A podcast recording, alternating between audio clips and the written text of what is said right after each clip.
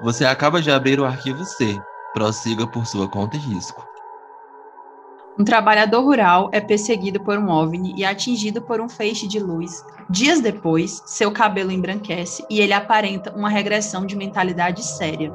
O que teria acontecido com o senhor Barroso?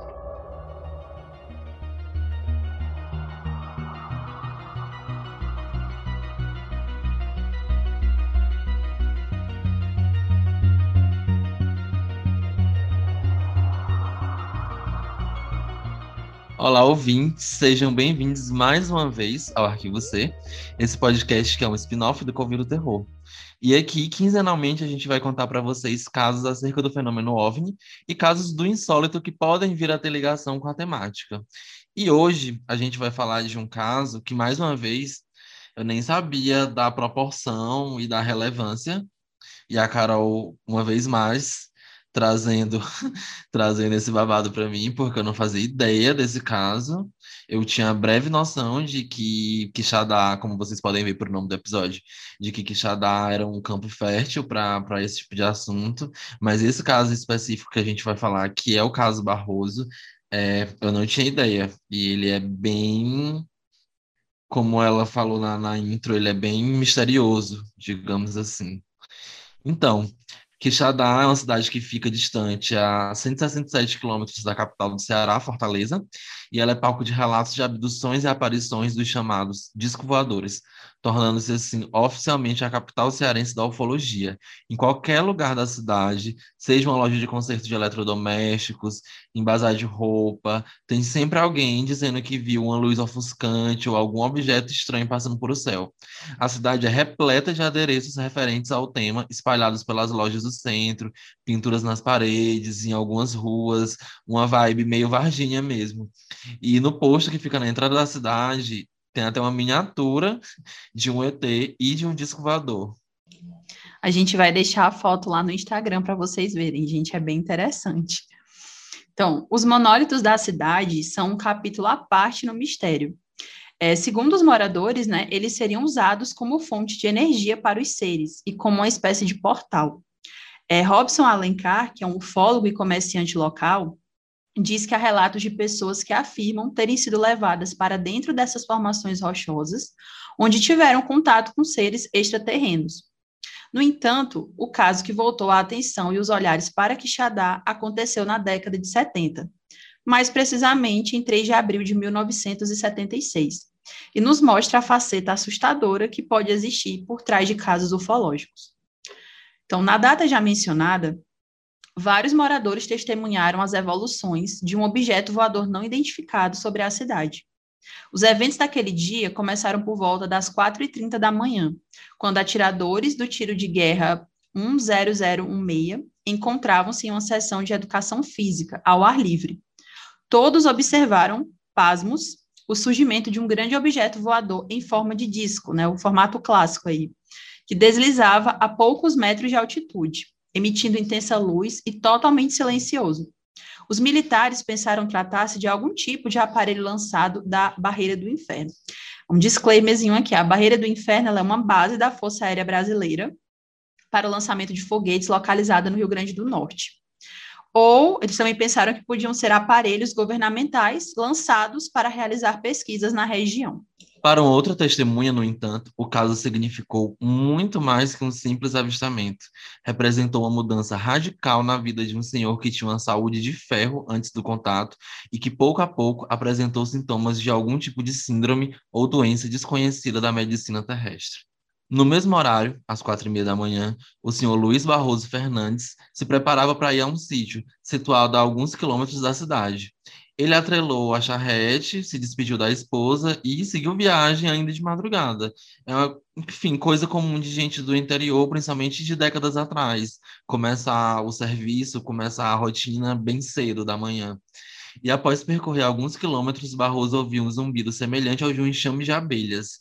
Isso é um tipo de, de relato que é muito comum, é muito recorrente entre casos não só nacionais como internacionais essa coisa de barulho de enxame quando o objeto está se aproximando. E aí ele olhou para trás, não viu nada e resolveu continuar a viagem. do nada, um objeto voador de aproximadamente 3 metros de diâmetro se posicionou em cima dele. Ele, logicamente assustado, puxou as rédeas e parou para observar o que era aquela coisa estranha, que ia descendo lentamente na frente dele, a uns 30 metros de distância. Nesse momento, o animal que conduzia a charrete né, andou para trás, aparentemente assustado com a presença do objeto, até por a questão da luz também, encandeou o objeto, encandeou o animal. É, o aparelho então emitiu um feixe de luz, atingindo o animal e o seu dono, que imediatamente ficaram paralisados. Do aparelho abriu-se uma porta, por onde saíram dois pequenos seres. Um deles segurava um objeto semelhante a uma lanterna, com o qual apontou e disparou um feixe de luz que atingiu Luiz Barroso no rosto. Com isso, imediatamente o homem perdeu a consciência. Ao voltar a si, um tempo depois, ele percebeu que estava distante do local onde havia parado a charrete. Sentia-se tonto, trêmulo e com um ardor no rosto.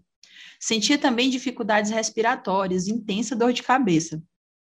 O lado esquerdo de seu corpo encontrava-se avermelhado, além de sentir dificuldade em realizar movimentos para voltar a usar a charrete.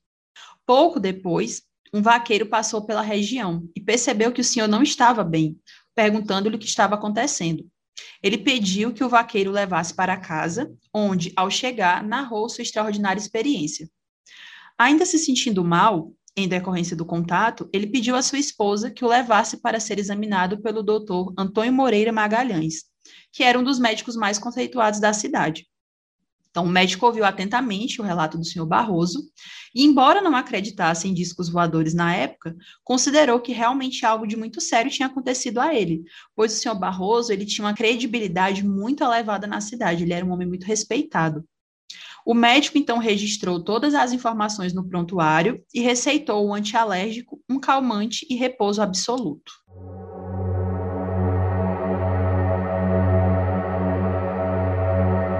O que acontece é que a gente não tem muita ideia do tipo de contato que o, que o Barroso pode ter tido, porque assim, a gente não explicou isso no primeiro episódio, mas para quem é leigo no assunto, ou para quem consome de forma mais superficial, existem os chamados contatos imediatos, que é um meio que uma tabela para você diferenciar as experiências em relação ao fenômeno ufológico. E aí tem o contato imediato de zero grau, que é a observação de um OVNI a grande distância, que é tipo, a você, ah, eu vi uma luz no céu muito estranha, luzes esquisitas, em formas esquisitas, se movendo de maneira é, atípica. Aí tem um contato imediato de primeiro grau, que é a observação a curta distância, que é quando você já consegue ver detalhes do objeto. Ah, era uma coisa, eu vi que tinha janelas, eu vi que tinham dois faróis, eu vi que era circular, já é o considerado primeiro grau. O contato imediato do segundo grau é quando o OVNI pousa ou sobrevoa um determinado local, deixando indícios fortes da passagem. Tipo um, um OVNI que pousa em um lugar e sai, naquele lugar não cresce planta mais nunca, ou as famosas é, marcas em, em, plantações, enfim, esse é, é um dos contatos mais conhecidos, tipos de contatos mais conhecidos. Tem um contato imediato de terceiro grau, que é quando é possível observar os tripulantes do OVNI, dentro ou fora, sem que haja qualquer tipo de comunicação, interação entre o ser humano e esse ser alienígena, né? esse ser extraterrestre. O contato imediato de quarto grau ocorre quando, além dessa observação, há algum tipo de comunicação, que é o caso do, do ET, por exemplo, do Steven Spielberg, que o meninozinho conversava com o ET, tocava o ET, existia todo um contato. Tem também aquele O Dia em que a Terra Parou, enfim, tem, tem vários exemplos de, de filmes, assim, de casos de ficção em que a pessoa teve o contato. Alguns, alguns casos até brasileiros que podem vir a aparecer que depois existe esse tipo de contato, o contato imediato de quarto grau. E o contato imediato de quinto grau é o contato mais íntimo entre esses dois tipos de seres, né? Entre nós e os extraterrestres. Que o, é quando o observador, né, a pessoa, é, entra, querendo ou não, na nave, e aí a, a chamada conhecida abdução, que aí algumas pessoas descrevem memórias de experimentos, outras, como o caso das crianças que dizem que Deus levou elas para dar uma volta nas estrelas, é um caso argentino muito bom, inclusive. É, não tem experimento, não tem nada, essa, essas pessoas são abduzidas e elas dão meio que realmente um rolê por as estrelas e voltam, algumas com lembrança, algumas não. E aí, como eu falei, tem outro caso que é quando a pessoa diz ou sente após recuperar a consciência de que sofreu algum tipo de experimento, é, vem com queimadura, vem com marcas de, de agulha, vem com coisas assim. E geralmente esse tipo de contato ele está muito atrelado a é, essa questão de abdução, quando a pessoa vem com marcas por algum motivo, quase sempre, pelo menos nos casos que eu já, que eu já tive conhecimento, é no lado esquerdo no, no seu Barroso foi no lado esquerdo, na Operação Prato, que a gente vai falar depois. A gente ia falar da Operação Prato nesse episódio, inclusive, foi uma coisa que eu esqueci de comentar no começo. A gente ia falar da Operação Prato nesse episódio para fazer um gancho com o da Ilha do Caranguejo. Porém, é um caso muitíssimo documentado, muito, muito, muito, muito documentado. E a gente foi fazer o roteiro e o roteiro ficou gigante. Então a gente preferiu deixar para uma season finale do, do spin-off, porque, enfim, vai render muito tempo e, e talvez não seria legal trazer agora, vamos deixar o melhor para o fim. Mas é isso, geralmente é os sinais de abdução, quando acontece experimento ou algum tipo mesmo de lesão, de agressão da parte desses seres contra os humanos, quase sempre são do lado esquerdo do, do corpo da pessoa.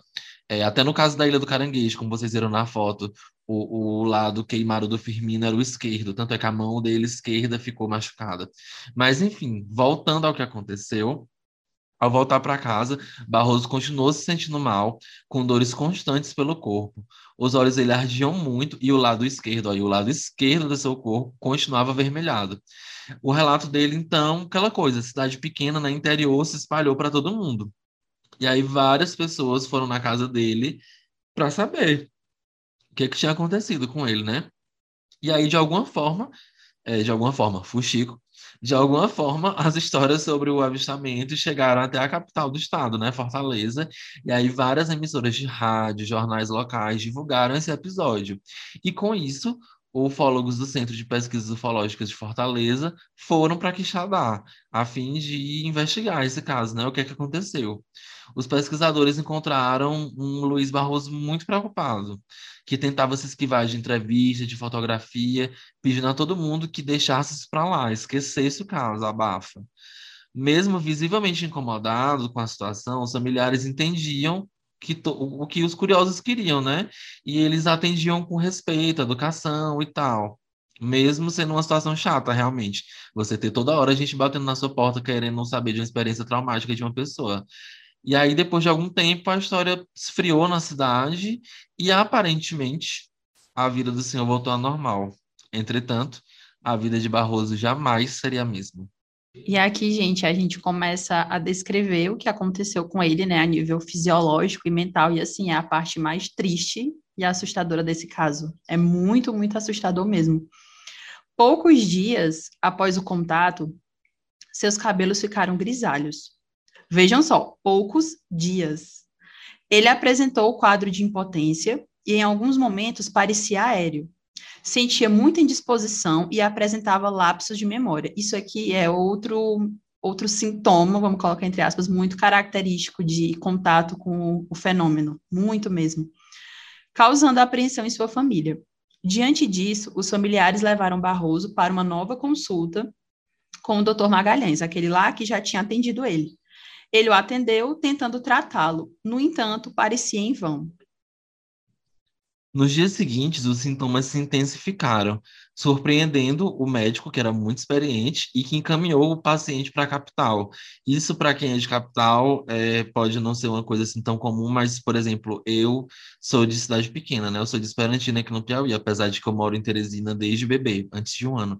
Mas, enfim, já passei férias e, e, vi, e vi muito disso acontecer que mesmo o médico sendo experiente e tal, hospital do interior por conta de recursos mesmo do governo, eles têm menos preparo. Então, alguns casos a galera pega e ó, manda para a capital. É o que acontece muito. Tanto é que Teresina é um polo de saúde não só público, mas privado também por conta dessa questão. O que não se resolve no interior termina tendo que vir para cá. Na ficha de encaminhamento, ele incluiu o relato de Luiz Barroso, inclusive citando textualmente que ele, abre aspas, fora sequestrado por um disco voador, fecha aspas. Em Fortaleza, É, o senhor Barroso ele foi atendido pelos médicos José Pellegrino Alves e Glaubo Lobo. É, esse último com formação em neurologia e psiquiatria. Diante do prontuário, eles criticaram o conteúdo envolvendo o relato de Barroso e o posicionamento do médico por ter acreditado na história. Típico, né? E atribuíram um fato a um problema psíquico comum. No período que se seguiu, os médicos não conseguiram um diagnóstico claro e preciso e encaminharam o senhor de volta a Quixadá, sem poder solucionar seu problema. Apenas receitaram que ele ficasse afastado do trabalho. Com a crescente piora do senhor Barroso, os seus familiares decidiram então interná-lo em um hospital psiquiátrico de Fortaleza, onde ele foi atendido por 16 médicos especializados, que igualmente não conseguiram realizar um diagnóstico preciso. O Centro de Pesquisas Ufológicas, então, passou a acompanhar o drama da família e, consequentemente, o agravamento do quadro clínico do seu Barroso. Os ufólogos do centro entrevistaram pessoas ligadas ao caso e tentaram providenciar uma hipnose regressiva. Na época, né, a gente está falando aí da década de 70, duas pessoas poderiam realizar esse procedimento. Um, é, um era um padre jesuíta, que se recusou a fazer né, a hipnose em uma pessoa que teve contato com discos voadores, e o outro era um dentista que pediu um preço altíssimo, né, com o qual o centro não fora capaz de custear. Então, assim, não, não aconteceu, né, não rolou aí a hipnose. E aí, de novo, o doutor Magalhães, né, que é uma figura muito presente no caso, é, ele continuou acompanhando a saúde do senhor Barroso, né, prestando toda a ajuda possível no âmbito da medicina, de acordo com as suas condições. Assim, ele pôde verificar o agravamento do quadro, né, como, por exemplo, o acúmulo de água no organismo do paciente, o surgimento de edemas, a piora do lapso de memória e uma crescente perda na habilidade locomotora. Então, novas tentativas de esclarecer ou diagnosticar a sua estranha doença foram realizadas, sem que se chegasse a uma conclusão. Então, veja que ele passou vários profissionais, todos muito capacitados, mas ninguém conseguia fechar um diagnóstico, e ele se, se tornava cada vez mais debilitado. Foram realizados eletroencefalograma, exames de urina, glicose, colesterol, entre outras é, análises clínicas, que comprovaram que a saúde do seu Barroso era perfeita, à exceção de seu cérebro, que de alguma forma fora profundamente afetado. Na melhor descrição possível, o senhor Barroso demonstrava uma regressão mental, aparentemente irreversível. Com o tempo, ele passou a agir como uma criança. Né? E ao fim de sua vida, em 1993, ele só pronunciava três palavras: mamãe, dá e medo. E esta última, ele sempre falava quando alguém tirava uma, uma fotografia com flash, evidenciando algum tipo de trauma com luz forte ou intensa. Lá no começo a gente fala que ele era bem avesso, né, a questão das fotografias, e agora a gente entende o porquê, né?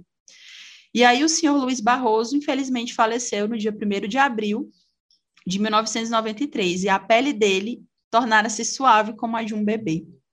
Além dos efeitos fisiológicos observados, houveram outras confirmações diretas e indiretas do seu testemunho. O burro que puxava a carroça na madrugada em que o caso ocorreu também se apresentou debilitado após a ocorrência. Por alguns dias ficou sem comer, mas recuperou-se após algum tempo. Para vocês verem que os animais não sofrem só nos episódios do Covil, nos episódios do Arquivo C também está tendo sofrimento animal. Conforme pesquisas realizadas pelo Centro de Pesquisa Ufológica de Fortaleza, outras pessoas testemunharam a presença de um OVNI nos céus de Quixadá. A experiência mais significativa envolveu a estudante Francisca Rosete da Silva, de 23 anos, e o seu irmão, Antônio Leudo da Silva, de 12 anos. Os dois seguiam para aula no Colégio Estadual de Quixadá. Pouco depois de terem saído de casa, eles observaram uma luz flutuante muito intensa no meio da mata. Da luz surgiu um raio que atingiu Francisca no rosto. Ela ficou tonta e eles resolveram voltar para casa.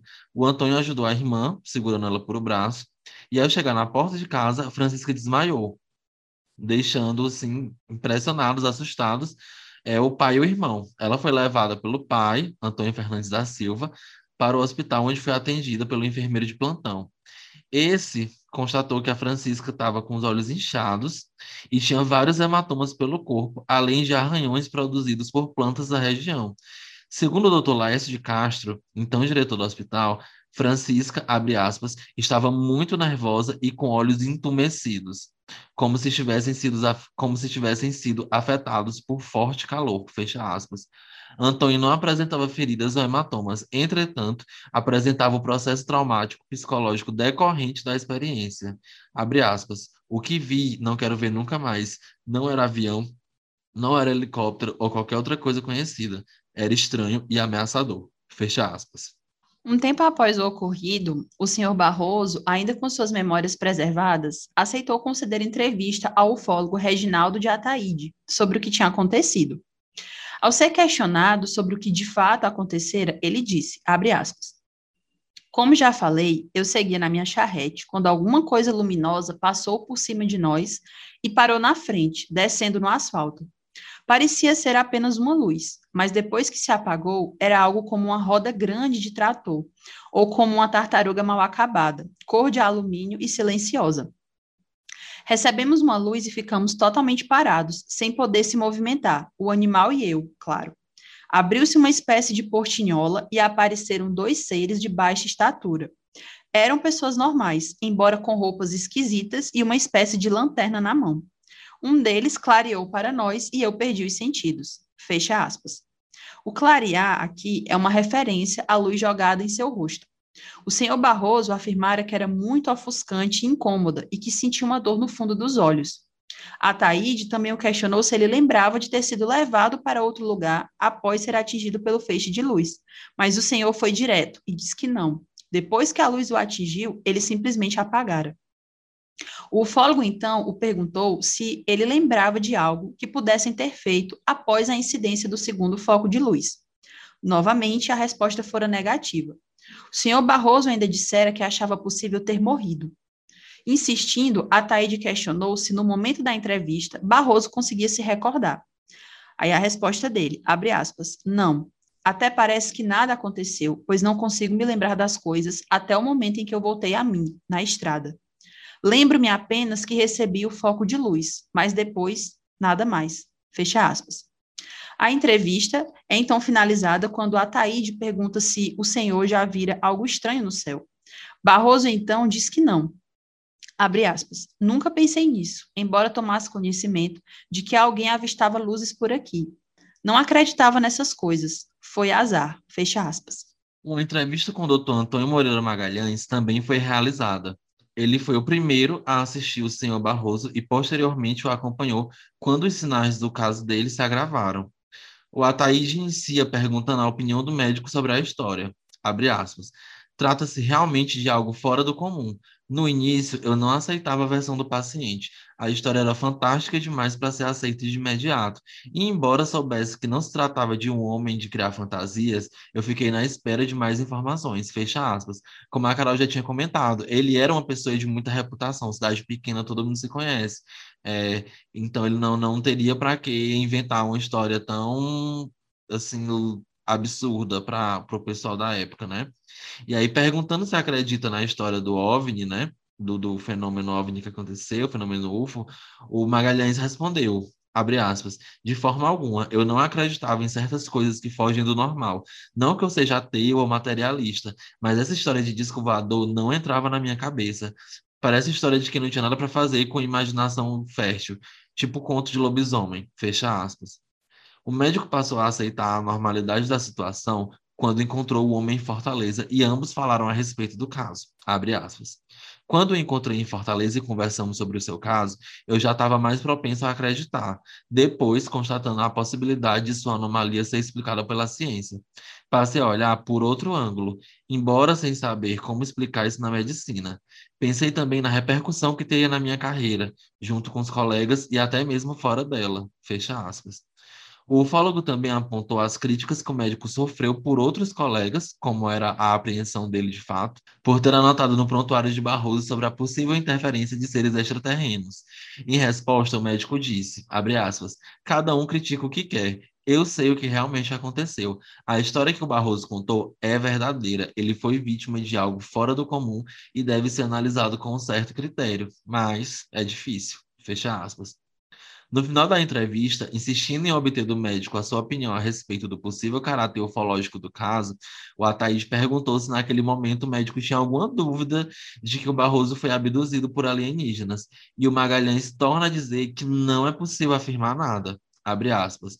Mas até que a medicina prove o contrário, esse é um caso que foge à realidade do nosso planeta.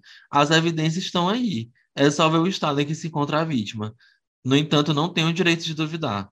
Os vários casos que nos chegam aqui, vindo do Jaburu, de Morada Nova, Açude do Cedro e outras comunidades, são evidências demais. E quando vejo vocês chegarem aqui sujos de poeira, cansados, com esses americanos e franceses que têm vindo para Quixadá, eu acredito mais ainda que alguma coisa realmente séria exista e que vocês sabem muito mais do que deixam transparecer para a gente. Fecha aspas. Antes de perder completamente a lucidez, o seu Luiz ensinou os seus filhos a se protegerem da ameaça vinda dos céus. É o que diz o seu filho Francisco Barroso.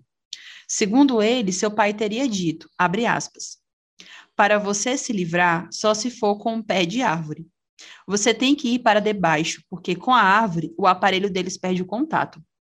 Fecha aspas. Inclusive, gente, tem um caso, eu não me recordo agora o nome, mas em que é um senhor, ele também era um senhor, ele se agarrou mesmo numa árvore para evitar uma possível abdução. Muito provavelmente a gente vai contar ele daqui a alguns, alguns bons episódios, é bem interessante. O Francisco diz que não só acredita nas aparições dos OVNIs na cidade de Quixadá, como também já presenciou. Ele é dono de um armazém que vende tudo, aquele tipo de lojinha assim que você encontra de Super Bonder a mortadela, assim, tudo tem. No centro do município. Ele trabalha na loja até meio-dia e depois vai para a fazenda na zona rural, o local da suposta abdução do pai dele. Francisco Leonardo é o único filho do Barroso que ainda mora em Quixadá. A mãe dele também já faleceu. O irmão mora aqui no Piauí e a irmã mora em outro município do sertão do Ceará. A situação quase foi vivida também pelo filho de Barroso, quando ele fazia o mesmo trajeto do pai a caminho da fazenda. Abre aspas. Estava de moto e vi um objeto que emitia uma luz bem forte. Desviei o olhar para não cegar com aquela luz e desacelerei. Lembrei dos conselhos de meu pai. Não se amedronte e não fique nervoso. Fecha aspas. Depois disso, as aparições viraram comuns na vida do comerciante, que afirma não haver problema abre aspas, depois que você se acostuma, fecha aspas. Ele ainda diz: Não guardo mágoas dos extraterrestres porque aconteceram outros casos iguais aos do meu pai. É um imprevisto, pode acontecer comigo, com você ou com qualquer um.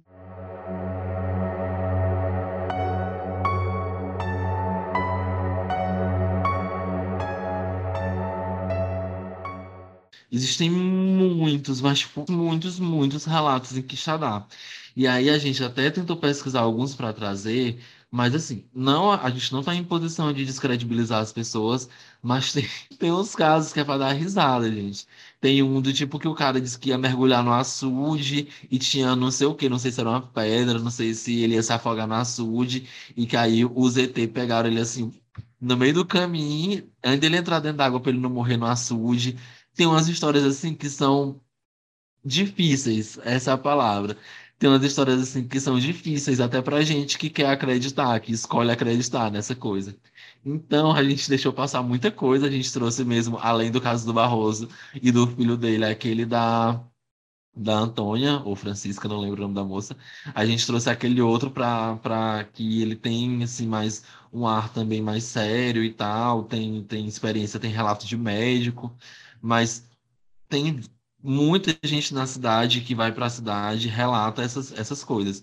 É, avistamento, abdução, é, enfim, vários tipos de contato naquele, naquela escalinha de contatos que eu falei para vocês.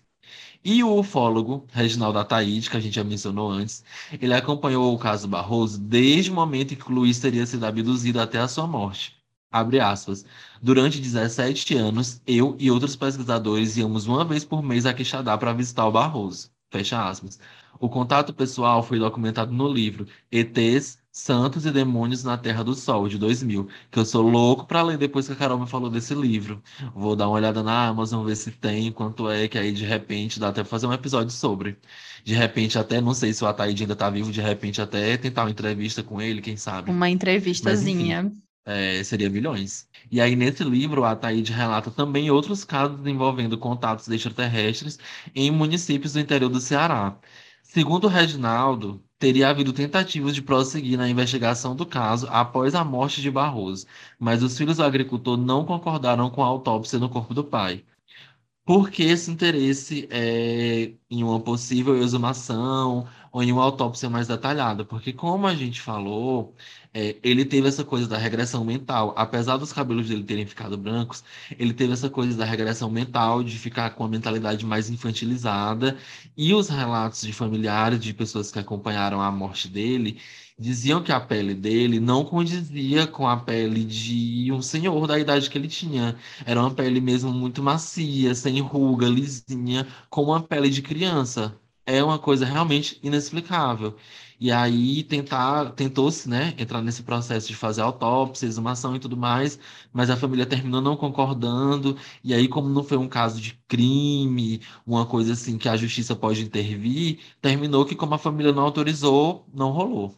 E o caso Barroso virou inspiração para um filme hollywoodiano. Né? O filme em questão é o longa Área Q, de 2011, dirigido por Gerson Sa Sanginito. Sanginito, acho que é isso.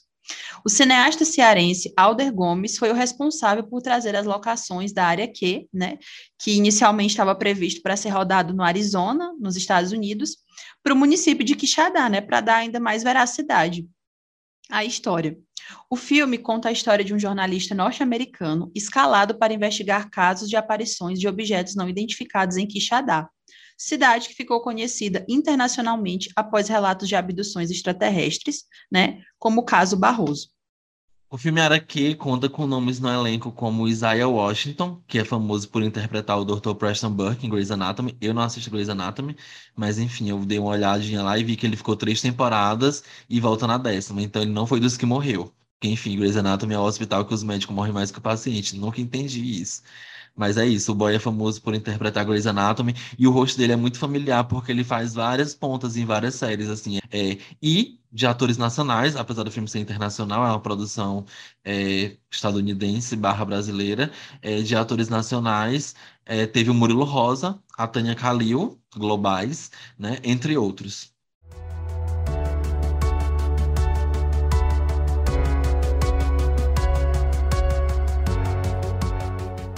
E é isso, gente. A gente trouxe esse caso hoje mais curtinho.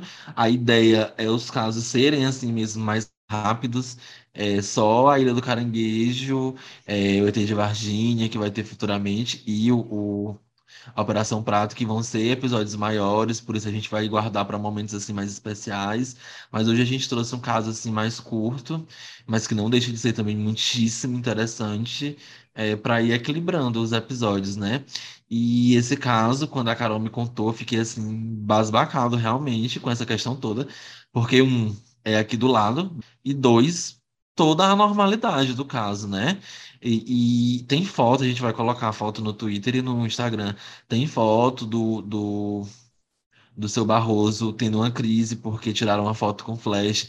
É uma coisa assim, é, eu tô arrepiado aqui de lembrar da foto. É uma coisa assim muito, muito estranha mesmo. É, mais uma vez, é um caso assim que você procura, você tenta racionalizar, mas você não consegue racionalizar o caso. Eu não consigo pensar em alguma coisa assim. É, ok, que podia, dando uma de estadunidense, né? Podia ser os comunistas que jogaram um raio de radiação nele e o cabelo dele ficou branco. Mas isso não explica o resto das coisas. É, é um caso assim em que você, é, como tu falou, é difícil a gente racionalizar. E assim, é evidente que aconteceu algo de muito sério. Ele viveu algum tipo de trauma, né? E esse trauma teve efeitos assim severos na saúde dele, principalmente a saúde psíquica, porque é muito, sabe, é muito surreal a pessoa no intervalo de tempo tão curto como ele, né, perder assim a memória, os movimentos, sabe? Até mesmo a, a, a fala, né? Ele só conseguia falar três palavras no fim da vida, e a pele, a pele dele ficou assim, rejuvenesceu. Parece assim coisa de filme, sabe? Uma história de ficção científica, que a pessoa sofre algum tipo de experimento, mas assim, eu também não consigo. Desculpa aí, galera cética, mas assim, eu Não tem uma explicação muito plausível para isso, não, viu? Não tem mesmo. Nem os médicos conseguiram chegar a nenhuma conclusão, minha gente. Você vê que, tipo assim, ele passou por uma série né, de profissionais e ninguém chegou num, num, num diagnóstico preciso. Todo mundo só entendia que ele tinha sofrido algum tipo de trauma e estavam tentando tratar os sintomas, né, os efeitos, mas não a doença em si, a situação que ele viveu. É, realmente. E também teve isso, de que poucos dias depois o cabelo dele já foi embranquecendo. É, teve isso de que ele era uma pessoa de muita saúde e morreu, entre aspas, só 17 anos depois, é, que, que é uma janela de tempo pequena para alguém que não era tão velho e que tinha uma saúde muito boa. É, enfim, são, são vários pontos que tornam esse caso assim muito estranho mesmo, muito interessante. A gente espera que vocês tenham gostado e que comentem lá. É, eu recebi uns feedbacks no, no direct do, do Instagram pessoal, mas vocês podem comentar lá também no Covid do Terror o que é que vocês acharam, é, o que é que, se vocês têm algum caso que vocês têm conhecimento e que tenham vontade que a gente comente, é, vocês podem encontrar a gente no arroba Covid do Terror no Twitter e no Instagram. E aí lá vai ter tudo bonitinho, a gente vai colocar, nesses casos, a gente vai colocar essas imagens que a gente prometeu. E, e é isso. É, a gente tem também, inclusive lá você pode encontrar nossos perfis pessoais também, na bio do, do Covil, tanto no Instagram quanto no Twitter.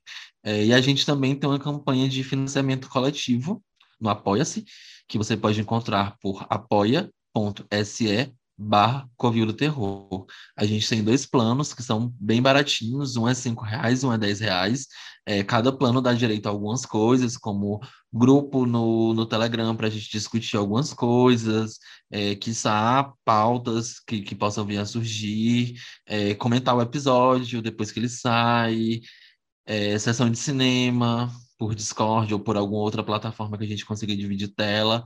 Enfim, cogitem é, dar esse apoio financeiro. Esse apoio financeiro não é para a gente gastar à toa, é, ele é para ser totalmente revertido em equipamentos. Nem todo mundo da equipe tem equipamento, e até a gente que tem equipamento, o equipamento não é o da melhor qualidade, assim, a gente está fazendo o que pode com o que a gente tem.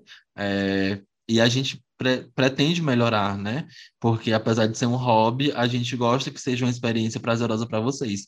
E quanto melhor o equipamento, melhor os softwares e tal, também a gente pode trazer isso para vocês, proporcionar essa experiência melhor.